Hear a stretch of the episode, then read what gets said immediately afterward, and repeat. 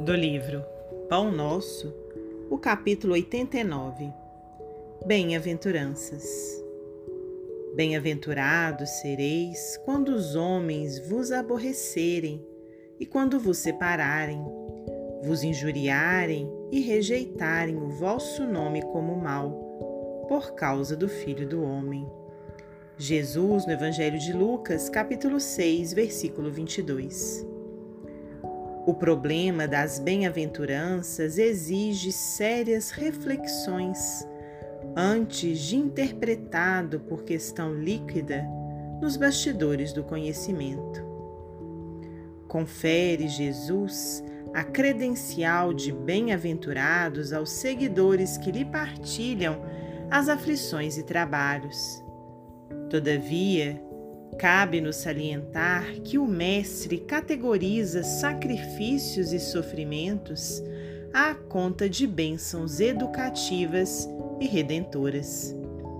Surge, então, o imperativo de saber aceitá-los. Esse ou aquele homem serão bem-aventurados por haverem edificado o bem na pobreza material, por encontrarem alegria na simplicidade e na paz, por saberem guardar no coração longa e divina esperança. Mas, e a adesão sincera às sagradas obrigações do título?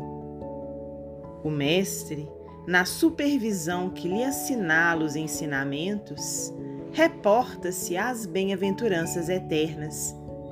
Entretanto, são raros os que se aproximam delas com a perfeita compreensão de quem se avizinha de tesouro imenso.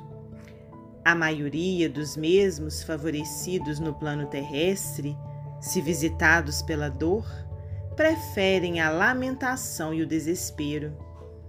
Se convidados ao testemunho de renúncia, resvalam para a exigência descabida e, quase sempre, em vez de trabalharem pacificamente, lançam-se às aventuras indignas de quanto se perdem na desmensurada ambição.